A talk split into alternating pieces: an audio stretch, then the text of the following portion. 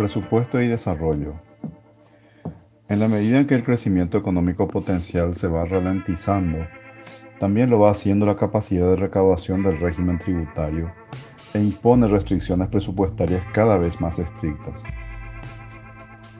Las demandas de la ciudadanía por mejores servicios de salud, seguridad, educación, transporte público, jubilación, etc., son cada vez más evidentes, así como los pedidos de mejoras salariales de funcionarios de todas las reparticiones del Estado. El gobierno se ha comprometido a no modificar el sistema tributario durante su mandato, lo cual obliga a administrar el Estado con mucha austeridad y ser muy puntillosos en la priorización para asignar los escasos recursos disponibles. Ante esta realidad, al analizar la evolución del gasto público en los últimos años, podemos observar que el gobierno ha priorizado subsidios, jubilaciones y salarios de maestros. Además, tuvo que afrontar los costos de una creciente deuda pública y, en consecuencia, ha negado o retaseado recursos para reconstruir escuelas, comisarías, hospitales, cárceles, etc., que se caen a pedazos, y para proveerles de equipamientos e insumos, y se han congelado las remuneraciones de otros segmentos del funcionariado público. Sin embargo, una prestación de servicios de calidad requiere capacitar funcionarios, una infraestructura física y de equipamientos adecuados, plataformas de atención masiva físicas y digitales, una arquitectura tecnológica robusta, insumos de calidad en tiempo, etc. Todo esto en una capacidad y cantidad dimensionadas en base a la demanda estimada para cada uno de los servicios.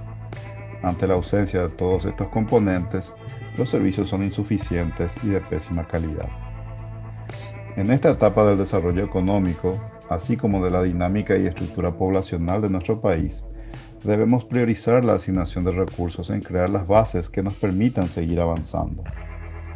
Debemos priorizar los programas para mejorar la calidad de la educación pública, básica, media y técnica, el acceso universal a servicios de salud, a un transporte público eficiente y de calidad, e invertir en infraestructura para tener una logística eficiente. Si lo hacemos, en los próximos años tendremos personas más calificadas, saludables, eficaces, emprendedoras y lo suficientemente competitivas para generar ingresos suficientes para tener un mayor bienestar. Para eso, primero tenemos que optimizar los recursos.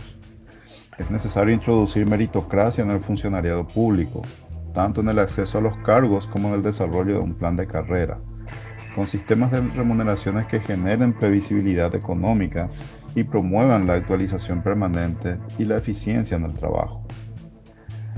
Esto requiere una nueva ley de la función pública que apunte a eliminar las viejas prácticas del clientelismo. También es el momento de crear un sistema de jubilaciones de cobertura universal, equitativo y financieramente sostenible que permita a las personas ahorrar lo necesario para tener una vejez autónoma y plena. Se deben corregir los programas de jubilaciones actuales que están quebrados y son altamente inequitativos y regresivos. Las pensiones graciables financiadas con impuestos deben estar solo para dar un nivel de subsistencia a las personas que no aportaron lo suficiente para generar su propia jubilación.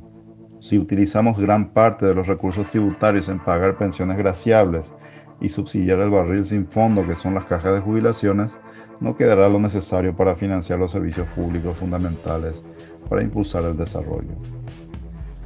Es necesario ordenar la casa planificar y priorizar la mejora de los servicios públicos fundamentales. Los recursos son cada vez más escasos y el margen de endeudamiento prudente se ha agotado. Si bien la mantención de la tarifa ITIPU puede aportar recursos adicionales muy valiosos, los mismos son inciertos y transitorios, por lo cual deberían utilizarse exclusivamente para gastos de capital. No se puede hacer todo al mismo tiempo. Debemos ser muy disciplinados y superar la cultura de improvisación que sigue primando en nuestras acciones. Es difícil, pero no imposible. Estas cosas básicas son las que hicieron y hacen bien los países que hoy en día son desarrollados.